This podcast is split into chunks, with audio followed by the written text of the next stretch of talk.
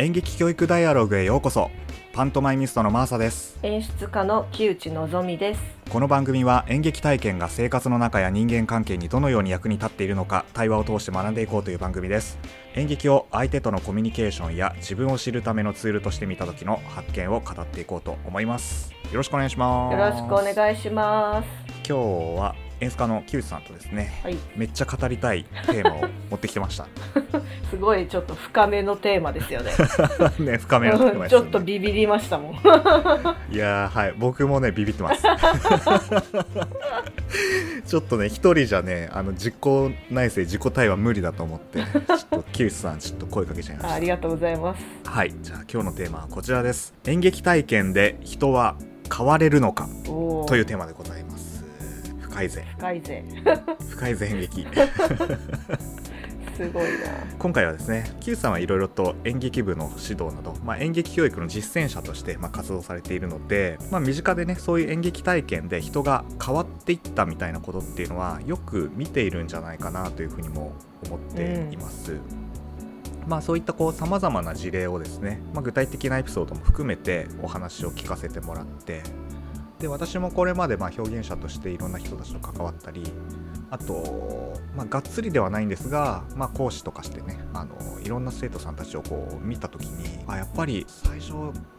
ねこう習い始める時っていうのはすごく内気でシャイだった人がうん。しっかりとパントマイム習って技術とかしっかり身につけたらこんなに人は変われるんだっていうことは、うん。まあ、ある程度見てきてるので、まあ、そういったねあのお互いの事例もお話ししながらじゃあ演劇には演じることはどういうことなのかどういうこう力を持っているのかみたいなところまで深掘りできるとめっちゃ楽しいんじゃないかなと思って、はい今日は話したいと思います。よろしくお願いしますはいよろしくお願いします。でちょっとですねあの僕のこれ最初仮説をねはい、お伝えしときたいんですね。うん、人は変われるのかっていうところの部分なんですけど、はいやっぱりねあの僕は演劇をやっている人っていうのは、まあ、もしくは少しでも演劇に興味を持って、うん。まあ、関わっている人っていうのは、まあ、変わりたい欲求変身欲求がねあるんじゃないかなというふうに思っているんですよね。うん。そう。で、まあ、演劇を仕事にする仕事をしないっていうことにかかわらずやっぱりその演劇体験をすることによって非日常的な体験ができるっていうことは一つとしてあるので、まあ普段の自分とは違うことを、まあ、物語の中であったりあと役を通して実際に体験できる。でそれがフィクションだからこそ思い切ったことができる。うん。思い切った感情を出せるっていうところにもつながってくるのででそれってつまり変わりたい、うん。うん、変身したいっていう欲求につながってるんじゃないかなっていうふうに思う。んです。そう。だからねなんかこう、まあ、もちろんいろんな理由で演劇をやってる人たちがいるとは思うんですけど、うん。本質的にはやっぱり変わりたい人たちの集まり、うん。自分を変えたい人たちの集まりなんじゃないかなっていう仮説をまあ持ってるんですよね。うん。そのあたりからちょっと話をしていきたいなと思うんですけどこれについて Q さんってどう思います？ね変身願望はあの誰でも持ってるものだとは思うんですけど、うん。なんかそれこそ前回出た時にお話しした演劇部は、まあ、学校内でもマイノリティの子たちが集まりがちなんじゃないかみたいな。うんうんうん。なんかそういうところともつながってくるんじゃないかなと思っていて、うん。やっぱりクラスなり、まあ、学校内での居場所を探した時に演劇部がなんて新しい自分になって楽しめる場所になれるうん。っていうことがあったりもするんじゃないかなとは思うので、うん、そういう意味ではみんな特に今の自分じゃない本当ここじゃないどこかに行きたいみたいな、そういう意識でいる子が多いんじゃないかなと思いますよね。うんうんうん。確かに演劇部の中であ演劇部じゃないと学校の中での部活のあのヒエラルキーっていうかね、うん。役割においてもなんかそういうのちょっと垣間見れますね確かに。見えますね。もう部活のヒエラルキーにものすごい私も高校生の時にいろいろあってうちの高校は一番トップはチア部だったんですけどへえもうアメリカの学校みたいですよね。へえねまさに。もうチア部がとにかく強くて演劇部は本当一番最下層にいて、マジかはいはい。体育館もチア部がまず優先で発表会文化祭の発表会も一番いい時間はチア部が取って、なん。うんか朝一とか一番最後の時間とか、人がもう集まらなそうな時間に演劇部を入れられるみたいな。それちょっとひどすぎるな そこまでの落差は。そうでももう前向きに「いや朝一ってことはもう仕込んでおけるってことだから」みたいな。めっちゃ前向きだ、はいもう前向きに生きることを学びましたね。すごいな。でも今あの転生ものみたいなのもね若い子の間では、うん。漫画とかアニメとかはうんうん。すごいブームだなと思ってて、うんうん。だから自分たちが今いるこの生活じゃない場所に夢を見ることが結構我々の時代よりもっと普通、うんなんていうのうんファンタジーの世界とかに入ったらどうするってこととかを考えることが結構身近なんじゃないかなとは思ってて、まあそれが今自分たちが生きてる時代に対して若者たちがどう思ってるのかっていうことの反映にもなるのかなとは思いますけど。うーんなんか窮屈とかなんか辛いなとか、うんなんか将来が見えないなとか思うから、うん他の世界に夢を見るのかそこは分からないですけど、なんかこの転生もののブームみたいなのもそういう変わりたいっていう願望とかとつながってくるのかなとかもちょっと思いました。ああなるほど。あめちゃめちゃ面白い視点ですねそれ。あなんかでもなんかその話で言うとちょっと演劇からずれちゃうんですけど、その SNS のその別アカウントを作るってまさにそういうことですよね。いやそうですね、違う自分でまあリアルですけど生き,、うん。生きれちゃう。うん。オタクアカウントだったり、まあ、愚痴アカウントだったりうん。恋愛アカウントだったり、まあ、いろんなアカウント自分で作って、まあ、そこの文人を自分の中で熟成させて、うん。まあ、転生させていくってことですよね。ね、あとあのオンラインゲームの中にもう一人の自分というか学校の時の自分と家帰ってオンラインゲームをするしてる時の自分はまた別みたいな、別にそれがいい悪いじゃなくて、まあ、居場所があれば多分生きるのが楽しいだろうから、全然いいと思うんですけどなんかそういう風に時代が変わりつつあるんじゃないかなって。いやーこれ面白いな演劇が、まあ、ある種時代的にそういう転生っていうものをまあ満たしていた時代もあったんだろうけど、うん今考えるとあの選択肢があるから演劇じゃなくてもそういう、ね、SNS だったりゲームの世界の中で非日常を味わえる、うんまあ、変身できるものが選べるっていうことなのか。そうだから80年代小劇場ブームとかはやっぱりあの頃は演劇が一番最先端で、まあ、なんで演劇やるかって言ったら演劇が一番何にもとらわれず自分のやりたいこととかをすぐに発信できるからみたいな、うんうん。まあ、テレビよりラジオより何より早いっていうところのブームがあったと思うんでや本当、うん。今マーサさんがおっしゃった通りにうん。選択肢が増えているからまあうん。お客さんとかもまばらになるよねっていううん。ところはありますよね。なんかいきなり最初から答え見つけちゃったな。嘘。見つけてますか？いやー。あーでもそうか。そういうことかもしれないですね。最初から大きな気づきを得てしまいました。私もでも今喋りながらなんかそうかなと思いながら。まあ演劇から離れるっていうよりかはもっと身近に自分を発信できるツールが増えたってことだとは思うんですよね。うんうんうんうん。で演劇が面倒くさい。やるやるのだってすごい大変じゃないですか。人を集めて、うんうん。お金も集めて、練習してうん。舞台に立つなら人また集めなきゃいけないしみたいな。っていうよりかはそれは YouTube 撮って出したりね。ラジオ系も Voicy とかもいろいろあるじゃないですか、うん自分のことを発信できる場所があるからまあ演劇でやる必要ないよねみたいなねそれこそ Twitter のアカウントもいっぱい持ってればねそれで十分なのかもしれないし。まあ効率的に非日常体験を、まあ、アウトプットできる、うん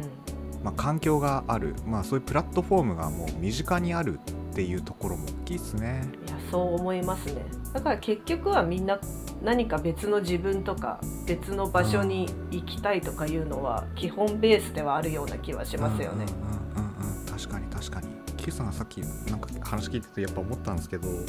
まあそういうプラットフォームで違う自分を表現して変身するっていうことは、まあ、手軽にできるようにはなったけれどもうん。やっぱり演劇はまあ面倒くさいもの、うん。まあ、いろんな人たち関わるしお金もかかるし時間もかかるしでその中でごちゃごちゃやってるから、まあ、トラブルも当然あると、ままあ、やっぱそういうプロセス自体も僕たちはすごくなんか愛おしいというか、うん。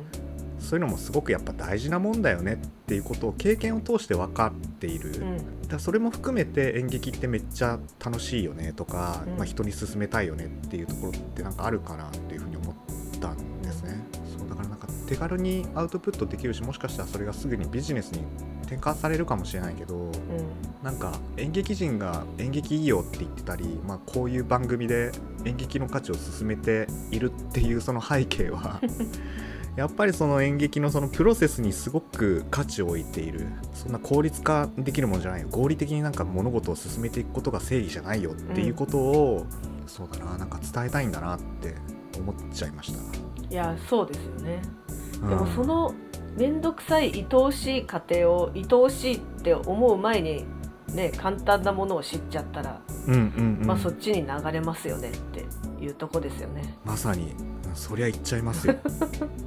うんまあだからこそこういう番組で本当にコツコツと発信して、まあ、時間はかかるかもしれないけどまあちょっとこう価値を感じてもらうことにちょっとなんか意味を見出したいないやそうですよね。これでちょっとみんながね考えるきっかけになってくれるといいかもしれないですよね。ねそうですね、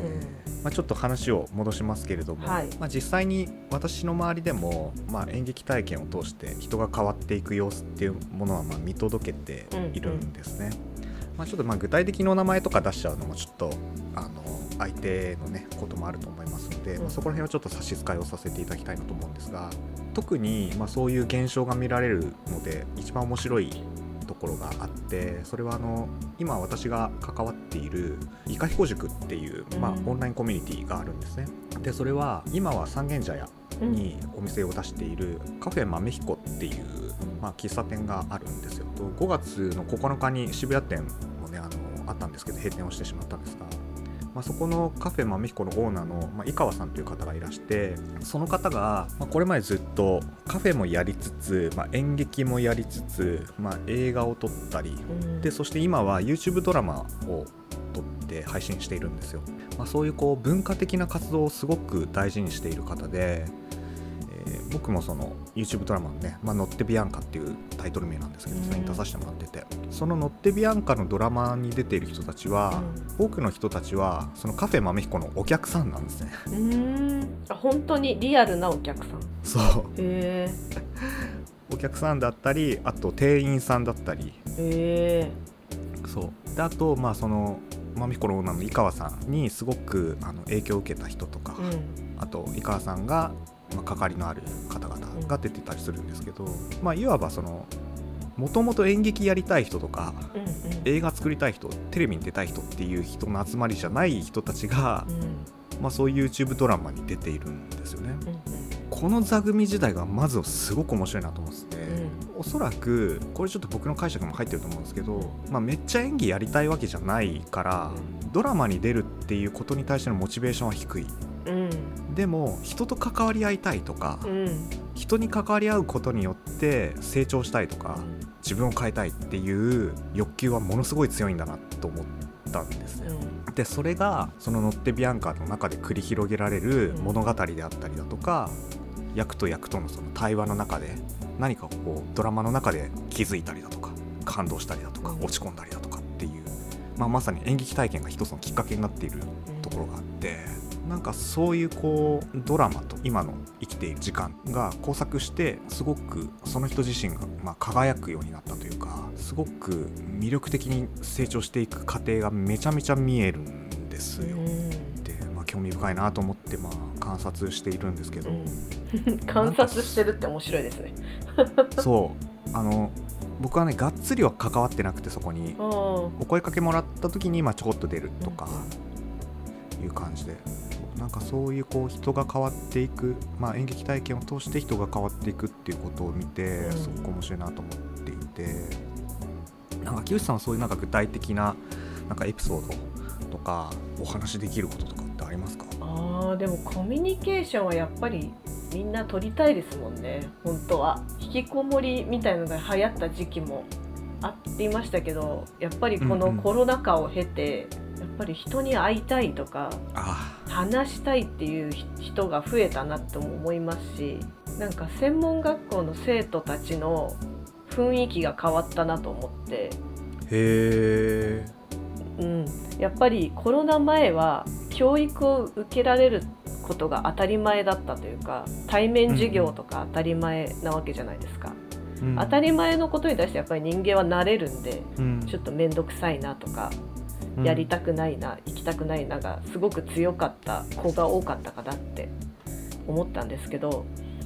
まあ、コロナ禍を経てみんな高校生の時に卒業式ができなかったとか、まあ、対面授業がだいぶ減っていたっていうのもあって、うんまあ学校に来てもっと学びたいとかいろんな人と話したいとかいう欲が多分多い子がここ数年は増えたなっていうことを感じるんですよね。うんまあ、先生的には非常に授業はやりやすいです。みんながよくね 聞いてくれるんで。確かに。ただあんまりいい子すぎてもあの不安になるんで。うんうんうん。そう。そこはあのある程度嫌な感じとかも出してもらった方が人間らしくていいかなとは思うんですけど、うん。うん、だけどやっぱ人間って自分たちからその権利というか何かを取られると欲しがるものなんだなっていうことはすごく思いますよね。なるほど。それが今まで当たり前に受けたらよりそうですうねん。だからあこれは当たり前じゃなかったんだっていうことをきっと感じた世代だと思うんですよね。うん。対面で人と会って何かを学んだりそれによって自分が成長したりする機会が奪われているってことを多分一番感じてる世代だと思うんでうんうん今の多分中高大学生ぐらいが。だからこそ学校に来た時に今まで以上に一生懸命だなっていうことは感じますね。うんうん。まあそれがなんかあの自覚的になれたっていうところにものすごく大きな意味がありそうですね。確かにそうですね。うん。なんかマスクをつけてやっぱり話してると相手の意図がすごく読みづらいしなんか顔も全然覚えられなくてやっぱ今まで以上に私も人のをちゃんと見てあげられてないなとは思うんですけどうんうん。なんかみんながどんどんそれに慣れている世代なのが、まあ、怖いのと悲しいのとうんうん。なんかご飯の時間とかもみんなやっぱ今までだったらおしゃべりしてうん。みたいな時間だったのが一人一人がイヤホンつけて YouTube とか見て黙食でバーって10分とか15分で食べてじゃあ食べ終わってからみんなでじゃあ騒ごうみたいな。マスクつけておしゃべりしようみたいな。うんうん。だからもう一瞬ものすごい静けさになるみたいな。我々の中にはなかった文化が息づき始めているっていうことをすごいうんうん。思いますね。そういう黙食で食べるあ黙食の時間とうん。コミュニケーションの時間をもうしっかりと分けてるんですね。そうなんですよ。もうこっちから言わなくてもそういうものだみたいな自分たちで自主的にやっている世代になったんだなと思って。それなんか学校のルールとかでそういう風になったわけじゃなくて自然にそういう風になったってことですか？あでも初めコロナ禍の初めはこっちからそうしようっていうことを発信してたんですけどうん。今年の入学した子とかは多分高校とかでそうしてたんだと思うんですよね。あーそっか。だからもうそういうものだみたいな。あんまり注意しなくても自然に黙食するしうん。あんまりこう固まってご飯食べるとかもしないしああこうやって時代というものは変わるんだなっていうことを感じてますね。本当にその文化って時代性がすごく出るうん、ものだなってやっぱこう年齢取るとすごく思うようになってですね、まあ、まさにそのコロナの今のこの時代って強制的にコミュニケーションがシャットアウトされているような時代の中で、僕たちはその演劇っていうものの分野をすごく大切にしたいし、うん。良さを発信していくと。でもそこにはやっぱ人と人との関わり合いっていうのもうんものすごく大きな柱になってるから、うん。まずそもそも関われないっていうことが前提になると、うん。なんか本当前に進められない感じがものすごくあって、そうでそこに対してのなんかみんな憤り感ってめっちゃありますよね。うんありますね。本当に、ね。なんか足かせがついてるというかね、ね。まあ、でもだいぶ学校も普通になってきました。うん。あそうですか、はい、今までは人数減らして授業とかやってたんですけどだいぶみんなが集まって対面の授業をやりましょうみたいなもちろんちゃんと消毒して、うんうん。えーみんなマスクつけた状態でっていうことは前提でですけど、まあ、ちょっとずつみ日常というかね昔を取り戻してはいるけれどもっていうところですよね。うん。まあそういう今まで当たり前だったことっていうのが、まあ、できなくなっちゃってでこれからじわじわ、まあ、そういうものが当たり前を取り戻していくようなことになってきてもうちょっとその意欲が前に出てきてうん。やりたい、変わりたい人と関わりたいっていう風になった時に、もしかしたら演劇っていうものがちょっと確変状態になってうん。またブレイクするタイミングがあるのかもしれない